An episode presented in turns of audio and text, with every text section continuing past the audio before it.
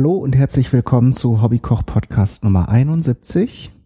Heute habe ich ein ganz spannendes äh, Projekt vor mit ungewissem Ausgang, aber das seid ihr ja von mir gewohnt. Und zwar, ihr habt das, ihr habt wahrscheinlich schon die Nase voll davon, weil ich euch damit so auf die Nerven gehe mit dem Kochen der eigenen Suppe. Nimmt man jetzt einen Brühwürfel oder investiert man eine Stunde Zeit und kocht eine eigene Suppe? Wenn ich jetzt die Wahl hätte und für beides Zeit, auch die Kapazitäten zum Beispiel, weil man kocht ja nicht irgendwie 200 Milliliter Suppe, sondern dann irgendwie zwei oder drei ähm, und muss entsprechend das dann aufbewahren, sprich, wenn man es länger aufbewahren möchte, äh, auch einfrieren. Das braucht wieder Platz im, äh, im Gefrierschrank oder im Eisfach. Gut. Überlegung hin oder her. Ne? Viele von euch haben vielleicht auch keine Riesenfamilien, sondern sorgen für eine oder zwei Personen, vielleicht zweieinhalb, wenn ihr Nachwuchs habt. Ähm, und seid berufstätig. Es gibt ja nun viele Gründe, die auch äh, sicher dafür sprechen, dass man nicht immer irgendwie äh, alles frisch zubereiten kann. Und, um das Ganze jetzt mal ein bisschen abzukürzen, ich habe mir jetzt mal etwas überlegt, das ich ausprobieren möchte, äh, inspiriert von ein, einem Rezept, das ich gesehen habe und in Verbindung mit dieser Sache mit dem Trockenfleisch, da hat dieses Thema Trocknen und Dörren hat, äh, hat sich so ein bisschen bei mir festgesetzt. Und ah, ich kann eigentlich auch schon mal ein bisschen was tun, während ich rede. Dann kommen wir hier auch voran. Ich schäle jetzt hier so ein bisschen Möhren. Ähm, die sind zwar sehr frisch und man könnte die sicher auch so verwenden, aber wir wollen es heute mal ganz elegant machen und dann habe ich ein bisschen Zeit, euch noch was zu erzählen. Also, ich habe jetzt hier so ein Dutzend oder so, so 13, 14 große Möhren, so wie man sie überall gut bekommen kann. Und äh, die anderen Zutaten äh, sage ich euch. Ich sage euch erstmal, um was es überhaupt geht. Äh, ja, ihr ahnte schon, es geht irgendwie um, um das Thema Suppe. Gut. Und es gibt ja noch eine andere Möglichkeit, als dann gleich zu den Brühwürfeln zu greifen, die heutzutage natürlich wesentlich von der Qualität wesentlich besser sind, muss man sagen, vielleicht als dieses Chemiezeugs, was man vielleicht noch vor ähm, einigen Jahrzehnten bekommen hat. Obwohl, ich will mich da jetzt auch nicht zu irgendwelchen Aussagen hinreißen lassen, was jetzt gut oder schlecht ist. Es gibt auf jeden Fall viel Wirbel um das Natriumglutamat, das ja laut vielen Herstellern heutzutage gar nicht mehr eingesetzt wird. Äh, natürlich kennt ihr sicher auch diesen Trick, der da angewandt wird häufig, äh, nämlich den Hefeextrakt einzusetzen. Da wird ähm, der normalen Hefe, wie wir sie kennen, dieser Bierhefe oder ähm, Backhefe, wie sie überall verwendet wird, die wird unter bestimmten Bedingungen, also einer bestimmten Temperatur, ähm, eine Zeit lang ähm, erhitzt. Also nicht wirklich äh, hoch erhitzt, sondern so, dass die Hefezellen gerade noch leben also wenn ich das richtig in Erinnerung habe, sind, schweben die in so einem Zustand zwischen Leben und Tod, also so Zombifizierung. Und in diesem Zustand produzieren sie dann wohl verhäuft, äh, äh, gehäuft das Natriumglutamat in natürlicher Form. Das ist dann also im Prinzip im Sterbensprozess geben die dann nochmal irgendwie alles und produzieren dieses sehr leckere Salz nagelt mich da jetzt nicht drauf fest. Äh, ich habe mich mal irgendwann dafür interessiert, wie dieser Hefeextrakt hergestellt wird. Das ist aber auch schon wieder eine Weile her. Irgendwie so. Nichtsdestotrotz habt ihr dann ein natürliches Produkt, das aber trotzdem Mononatriumglutamat enthält. Also langes Vorgeplänkel. Es gibt einfach Produkte, aus denen man ähm, mit Zugabe von heißem Wasser so etwas wie Brühe herstellen kann. Was auch durchaus gut schmeckt, was viele auch zum Würzen nehmen, also nicht nur um sich eine Brühe herzustellen, ohne stundenlang köcheln zu müssen, sondern eben auch zur Soße oder zu Gemüse einfach dieses, äh, dieses Brühpulver oder Suppenpulver dazugeben und es sei ihnen auch vergönnt. Also es gibt durchaus, man, Geschmack ist eben Geschmackssache. Ich kann durchaus verstehen, wenn man mit diesem Geschmack zum Beispiel aufgewachsen ist, äh, weil schon die Mama damit gekocht hat, äh, wenn man das auch einfach gern mag. Warum sollte man sich da immer irgendwie kasteien und auf solche Sachen verzichten? Zum Mononatriumglutamat wollte ich noch sagen, das wird jetzt so verteufelt, aber das ist eigentlich nur ein Problem für die Menschen, die da eine Unverträglichkeit haben. Und das sind nicht alle Menschen. Ne? Sonst würdet ihr, wenn ihr preisgünstige Kartoffelchips oder was auch immer kauft, würdet ihr alle irgendwie kontinuierlich leiden und die diese allergische Reaktion, die anfangs irgendwie unter dem Begriff China-Restaurant-Syndrom bekannt war, die gibt es durchaus. Gut, aber ich bin auch kein Mediziner. Ich will jetzt auch nicht behaupten, dass das alles überhaupt kein Problem ist. Ich will nur sagen, so Panik, Paniken und Riesenwirbel und so, es stellt sich immer wieder heraus, gerade bei Ernährungsthemen, dass das, was äh, gestern noch als ganz schlimme Lebensmittelzutat äh, galt, morgen schon wieder ganz interessant ist oder zumindest nicht so schädlich, wie man immer behauptet hat da stecken ganz viele, ganz viele äh, Faktoren dahinter. Da werde ich vielleicht auch noch mal eine Sendung drüber machen, was so Ernährung und Zusatzstoffe und gesund und nicht gesund angeht. Das ist auf jeden Fall ein Thema, das gerade was die Ernährung angeht, äh, ein Fass ohne Boden ist. Da kann man also Ewigkeiten drüber äh, spekulieren, aber auch wirklich den Stand der Dinge mal darstellen, ohne sich da groß aufzuregen. Jetzt habe ich immer noch nicht gesagt, was wir machen, aber mittlerweile habt ihr es euch vielleicht schon äh, zusammengereimt.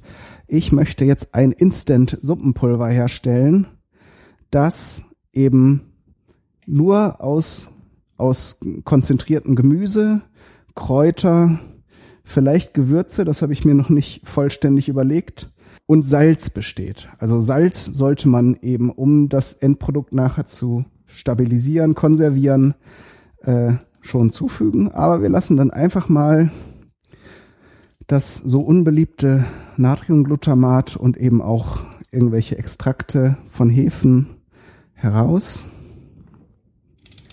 und haben damit ein Suppenpulver beziehungsweise ein Gewürzsalz, das man dann eben auch zu Speisen hinzugeben kann, die dann eben die geballte Power der verwendeten Gemüse hier bekommen.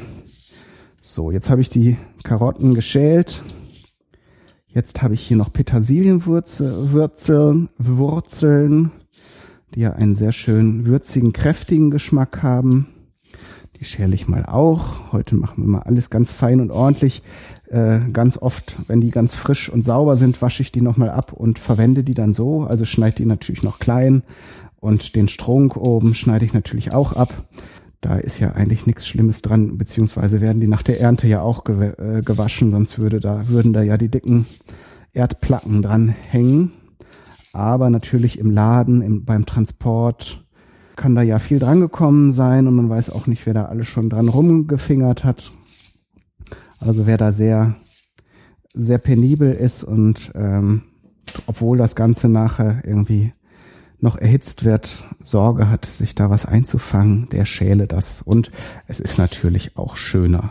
Gerade diese dunklen Stellen an den Karotten und an den Wurzeln, die könnten nachher bei dem Endprodukt, das wir jetzt erzeugen, auch für dunkle Stippen sorgen. Und naja, wir wollen es ja nur nicht schwieriger machen, als es ohnehin schon ist. So, wenn man es nachher der Familie zum Probieren gibt und die sich da alle ekeln, dann sitzt man wieder alleine auf seinen Experimenten.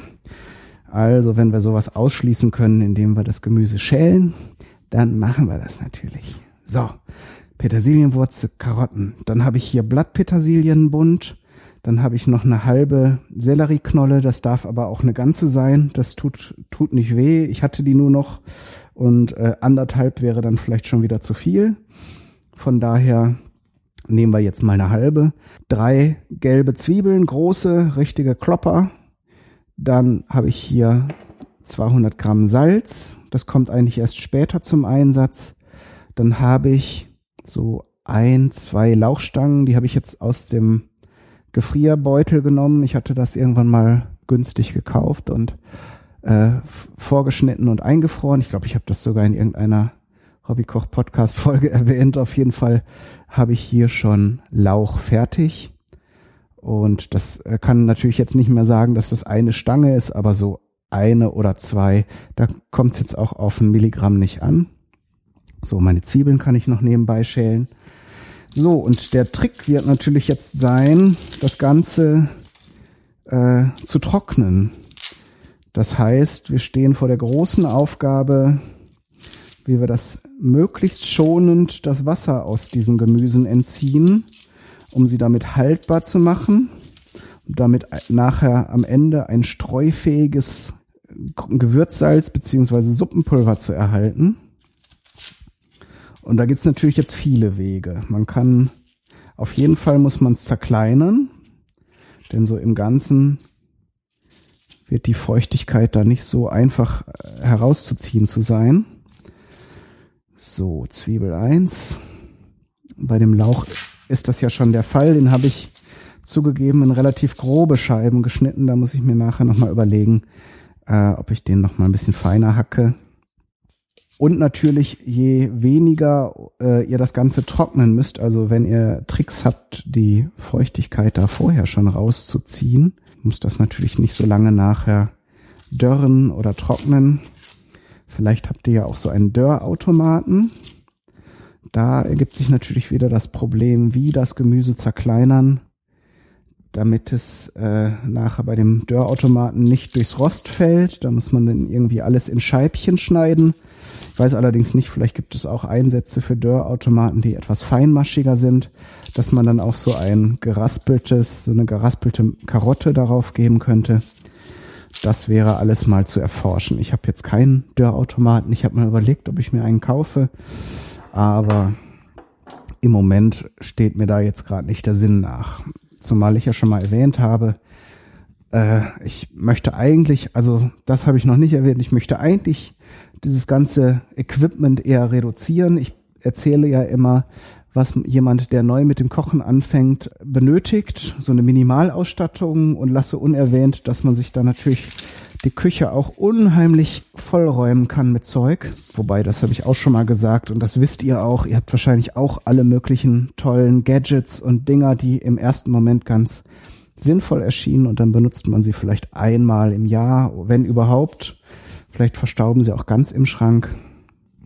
Dann sollte man sich überlegen, ob man den Kniff, den das Gerät dann für einen ausführt und vielleicht sogar sehr einfach und gut ausführt, ob man den dann nicht mit weniger Kosten von Hand irgendwie hinbekommt.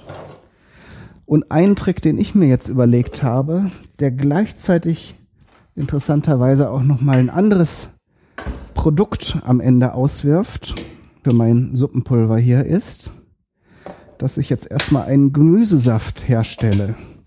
Und das passt natürlich super zu dem, was ich jetzt gerade erzählt habe, denn dieser Entsafter, den ich mir gekauft habe, hier ein sehr schickes Gerät, das auch ähm, angeblich einen der besten Wirkungsgrade für das Entsaften hat. Das ist natürlich eine Sache, die man im Grunde nicht wirklich braucht. Sowohl Obst als auch Gemüsesaft kann man in allen Variationen äh, im Laden kaufen und die Kosten für so ein Gerät kriegt man eigentlich nie wieder raus. Zumal, äh, wenn ihr nicht einen eigenen Acker habt und Gemüse oder Obst äh, kostenlos ernten könnt, dann müsst ihr das ja auch noch kaufen. Und ähm, trotzdem, auf der anderen Seite, so ein frisch gemachter Obst- oder Gemüsesaft ist geschmacklich natürlich immer noch mal was anderes als äh, zum Beispiel ein Apfel- oder Orangensaft aus der Tüte. Da machen wir uns auch nichts vor. Sowas in der Qualität kriegt man eher selten. Zwar gibt es auch äh, frisch gepresste oder Direktsäfte, die dann noch mal ein bisschen besser sind als die konservierten, aber trotzdem ist es nicht das gleiche. So, jetzt habe ich irgendwie eine sehr umständliche äh, Einführung des Prinzips ähm, Karotten dehydrieren geboten. Ich mache jetzt also einen Gemüsesaft, das heißt die Wurzeln, die Petersilienwurzel, die äh, Mörchen und ähm, den Sellerie. Ich werde es auch mal mit der Petersilie versuchen, werde ich jetzt durch den Entsafter jagen, was den großen Vorteil hat, dass sie sowohl dann zerkleinert werden. Das, das passiert ja im Prozess. Die werden ja durch so eine, durch so eine Reibe geschossen als auch eben dann schon mal Feuchtigkeit entfernt wird. Man darf sich natürlich dann auch nicht der Illusion hingeben, dass man noch alle Inhaltsstoffe und den ganzen Geschmack hat. Das Ganze wird natürlich dann ein Teil des Geschmacks und mit dem Saft aus dem Gemüse rausgezogen. Dafür habe ich eben entsprechend viel genommen. Und dadurch, dass das Ganze, dieses, ähm, was nachher in dem äh, Entsafter drin bleibt. Diese Flocken werden ja noch weiter getrocknet, damit wird das Ganze noch weiter konzentriert. Und ich hoffe mal, dass es am Ende irgendwie schon zusammenkommt. So, jetzt werde ich natürlich eine kleine Pause machen, weil wenn ich eins weiß, ist, dass ihr überhaupt nicht diese ekelhaften lauten Geräusche äh, mögt. Ich kann euch ja einmal einen kurzen Eindruck von dem Geräusch, Geräusch des Entsafters geben.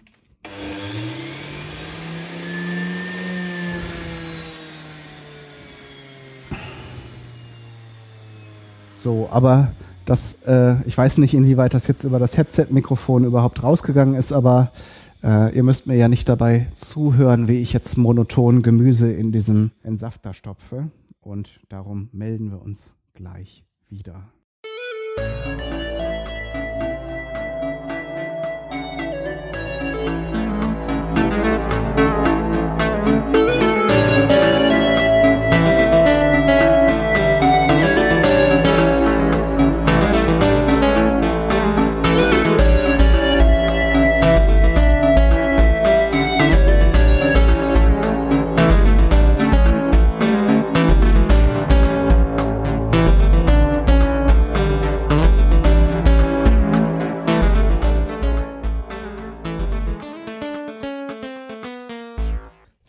Da sind wir wieder.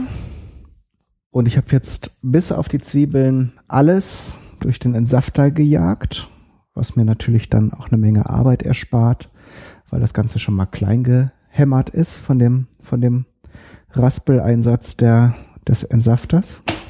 Jetzt will ich mal schauen, wie sich das Ganze darstellt. Also im, oh, das ist aber ein bisschen, ist jetzt ein bisschen überfüllt ist jetzt auch kein wirklich dünner Saft geworden, ist eher so eine Art Smoothie. So, aber denke so im Ganzen, oh ja, der Behälter ist jetzt sehr voll. Bin ich also jetzt wirklich bis ans Limit gegangen oder vielleicht sogar ein bisschen darüber hinaus, was dieser Entsafter leisten kann. Werde ich jetzt mal in eine saubere Schüssel umfüllen, was ich hier produziert habe. Also in der Saftrinne, in der sich normalerweise, das ist hier so eine Zentrifuge. Es gibt ja entweder so Saftpressen, richtig, die sind aber schweineteuer. Ähm, die holen natürlich dann noch mehr aus den Obst und Gemüsen raus. Ich habe das eben schon häufig festgestellt, wenn ich irgendwie Obst oder Gemüse entsaftet habe, dass das, was in dem in dem ähm, in diesem Auffangbehälter ist, relativ trocken ist, aber doch noch auch sehr gehaltvoll scheint. Darum wollte ich jetzt mal ausprobieren, was da so am Ende so bei rumkommt. Also ich habe auch die Petersilie entsaftet. Bin gespannt, ob man jetzt nachher in dem Saft überhaupt was davon rausschmeckt. Das jetzt hier erstmal umfüllen.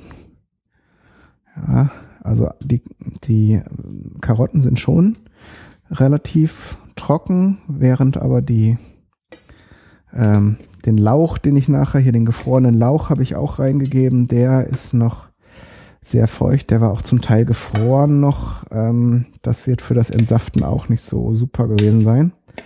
Aber wenn man jetzt bedenkt, wenn man nach anderen Rezepten gehen würde, wäre da noch wesentlich mehr Wasser drin. Und ähm, ich denke, da haben wir schon einen guten Vorsprung erzielt. So, wie gesagt, und ich verspreche mir davon, je weniger Wasser eben schon von Anfang an drin ist, desto weniger müssen wir das trocknen und desto mehr Aromen und Farbe und so bleibt da auch enthalten. Äh, die Industrie hat dann natürlich ganz andere Möglichkeiten. Da ist ja dieses äh, Verfahren des Gefriertrocknens ähm, sehr häufig. Ähm, der genaue technische Ablauf ist mir da nicht so bekannt. Entweder wird da, glaube ich, ja, Gefrier, Gefrieren liegt natürlich nahe, dass das, ich glaube, das wird im Vakuum, da wird, wird das äh, zu gefriertrocknen Gut dann äh, abgekühlt und dann äh, wird die, zieht die, das Wasser da raus. Ähm, dadurch, dass das ein sehr effektives und schnelles Verfahren ist, äh, bleibt dann bei dem Obst und Gemüse auch die Farbe ganz gut erhalten. Also im Gegensatz zu den Prozeduren, die mit Hitze arbeiten, wo sich natürlich die ganz feinen Aromen und auch die Farbstoffe verändern oder einfach verfliegen. So, jetzt werde ich auf jeden Fall aber mal erst den Gemüsesaft probieren. Den muss ich jetzt hier mal umrühren, damit sich hier die stückigen Anteile so ein bisschen, da bilden sich beim Entsaften, wenn man mehrere unterschiedliche Sachen hat, auch mehrere Phasen, dass man das immer erst einmal verrühren muss. So, und das ist jetzt im Grunde auch eine Instant-Suppe hier. Bin gespannt. Den Saft sollte man natürlich möglichst äh, zeitnah verbrauchen, der damit die ganzen Vitamine und so, die zerfallen ja im Licht und bei Wärme auch relativ schnell, wenn sie nicht mehr in der Frucht drin sind.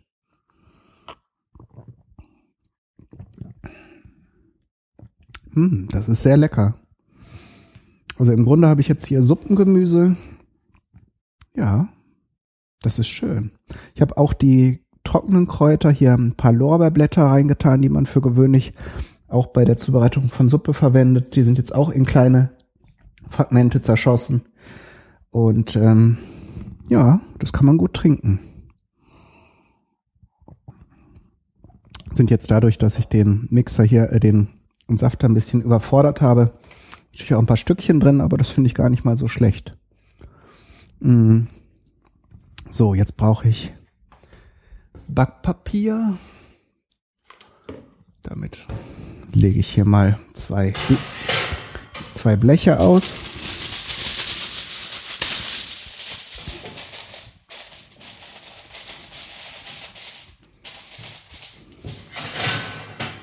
Dass das hier reicht.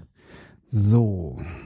Die Zwiebeln hatte ich nicht mit entsaftet, weil die, wenn man sie so fein zermatscht, entwickeln die so ein sehr intensives, aber wie ich finde eher unangenehmes Aroma. Ich mag das auch nicht. Ähm, hier bei den Kartoffelpuffern wird ja häufig, wenn man dann die Kartoffeln zerreibt, auch noch die Zwiebel dazu gegeben, was dem gesamten Puffer dann eine sehr intensive, eben diese unangenehme, wie ich finde, Zwiebelnote verleiht. Das mögt ihr anders sehen, aber ich schneide Zwiebeln lieber fein ich würfel die jetzt mal und gebe die dann dieser Gemüsemasse zu.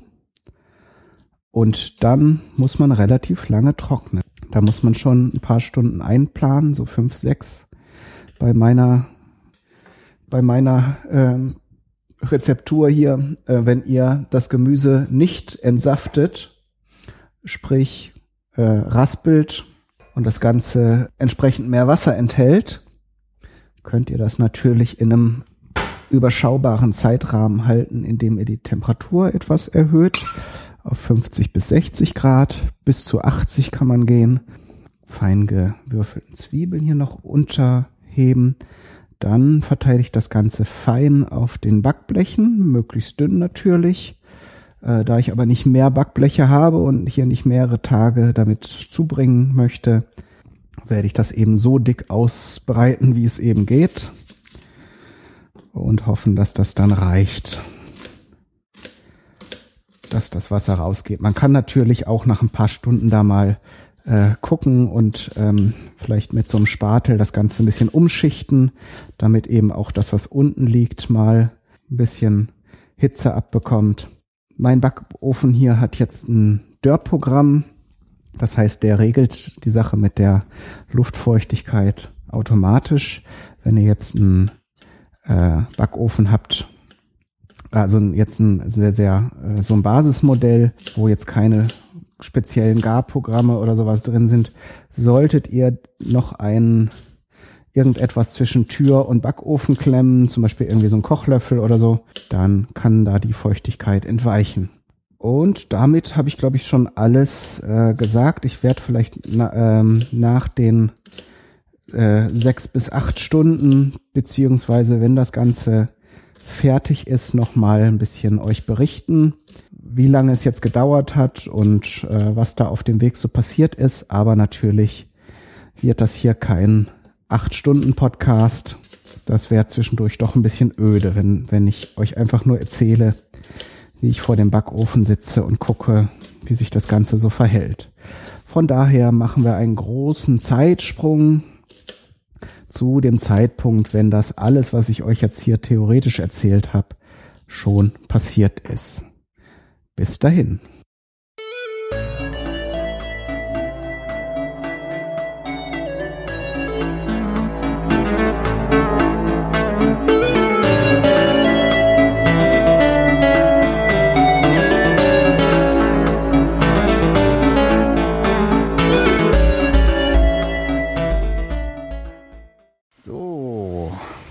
Jetzt haben wir den zweiten Tag des äh, Suppenpulverexperimentes.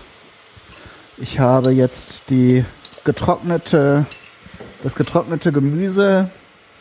Äh, das hat im Ofen jetzt bei dem Dörrprogramm, das äh, mein Backofen hat, das ähm, 60 Grad hat, äh, etwas mehr als acht Stunden ähm, da im Ofen verbracht. Dadurch, dass dieses ähm, das Gemüse das ich im Entsafter hatte, schon eigentlich eine sehr feine, flockige Textur hatte, hatte ich nachher sehr große, also so Zentimeter oder zwei Zentimeter große Bröckchen, die dann eben so, so porös, aber schön durchgetrocknet waren. Das Ganze habe ich dann nochmal ähm, zerkleinert. Also wenn ihr das dann zu Hause auch mal ausprobiert, dann könnt ihr entweder ein, ein Küchengerät nehmen oder so, so ein Mixer äh, ich habe sowas nicht, habe aber das ganz gut mit dem Stabmixer hinbekommen, also in ein hohes Gefäß und dann die meisten Mixer, Stabmixer haben ja mehrere Stufen, eine kraftvolle und eine schnelle und dann habe ich es halt mit der kräftigen Stufe zerkleinert, so dass ich jetzt ein Pulver habe. Und dann habe ich es mit dem Salz vermischt und jetzt kommt noch der Geschmackstest, weil also es duftet auf jeden Fall schon mal sehr gut und auch sehr, ja, so wie, wie man dieses Suppenpulver kennt eigentlich. Und ich habe jetzt so einen gestrichenen Esslöffel mal hier genommen und werde da mal jetzt so testweise 250 Milliliter kochendes Wasser drauf gießen. Also, was natürlich noch sein kann, also es duftet jetzt wirklich wie eine so eine Gemüsesuppe aus der Tüte. Ganz, ganz gut. So, jetzt lasse ich das ein bisschen ziehen, damit das Gemüse wieder Feuchtigkeit zurückgewinnt. Was man natürlich nicht hat, die Suppenpulver aus dem Laden enthalten meistens noch Fette. Das heißt, die Suppe, die wir jetzt hier ähm, erzeugen, wird wahrscheinlich nicht so intensiv sein vom Geschmack. Aber gut, da wollen wir jetzt nicht zu viel vorwegnehmen. Aber mal sehen, ob das überhaupt was bringt. Dadurch, dass es jetzt ein sehr feines Pulver ist, ist die Brühe jetzt auch nicht klar. Ich habe das jetzt mal in so ein kleines Glas abgefüllt.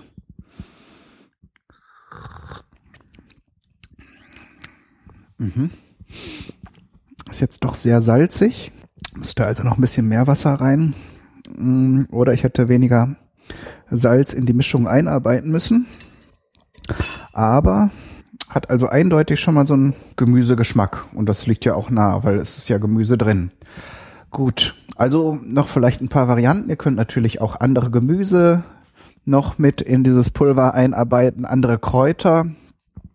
Äh, was dann natürlich, wenn ihr jetzt Freunde des dieses typischen dieses typischen Suppenpulvergeschmacks seid, dann empfiehlt sich das Gewürzkraut Liebstöckel. Im Volksmund ist es ja auch als Magikraut bekannt, genau aus dem Grund, weil es eben diesen typischen, typischen Geschmack hat. Ja, das ließe sich dann eben auch mit trocknen und in dieses Pulver einarbeiten, wenn ihr das so mögt. Könnt, wäre natürlich auch denkbar, eine mediterrane Brühe zu machen, ähm, sprich dann äh, Oregano oder Thymian, Rosmarin, diese Kräuter mit zu, zu verwenden. Die eignen sich ja besonders gut auch zum Trocknen. Natürlich könnt ihr auch äh, Pilze trocknen. Wir geben dem Ganzen natürlich noch ein schönes, rundes, kräftiges Aroma. Manche Pilze kann man ja auch schon getrocknet kaufen. Im Asialaden bekommt man schon zum Beispiel diese Shiitake-Pilze. Wenn er die dann nachher äh, mit zerkleinert, dann habt ihr eben auch so eine äh, Grundlage vielleicht für so eine Pilzsoße oder zumindest wenn ihr dann Pilzgericht macht, das könnt ihr dann noch mit diesem Gewürz entsprechend bereichern. Gut, also das Experiment ist soweit geglückt. Es ist mir jetzt für meinen Geschmack etwas zu salzig geworden. Wenn ich es jetzt noch weiter verdünnen würde, wäre es, glaube ich, vom Geschmack her ein bisschen fad. Gut, aber jetzt zum Beispiel zum als Zusatz zu Soßen oder um eine Suppe, die man jetzt frisch gekocht hat, noch mal ein bisschen äh, zu verstärken, kann man das also durchaus verwenden, denke ich. Werd also in der Rezeptur, die ich euch äh, dann ins Blog schreibe, vor, äh, vorschau vorausschauend mal den Salzanteil ein bisschen verringern, würde fast sagen halbieren, dann ist das Ganze sogar noch ein bisschen brauchbarer. Gut, wäre, ich wäre sehr gespannt, wenn ihr, ob ihr das zu Hause auch ausprobiert. Vielleicht könnt ihr dann, wenn ihr zum Beispiel einen Dörrapparat ha habt, ähm, mir mitteilen, dass damit auch geht. Da kann man das Gemüse wahrscheinlich dann nicht so äh, fein zerkleinern. Äh, entsprechend müsste man dann sehen, wie das mit größeren Stücken geht, dann nachher mit dem Zerkleinern. Und sonst würde ich sagen, alles Gute, bis zum nächsten Mal. Euer Kai Daniel Du.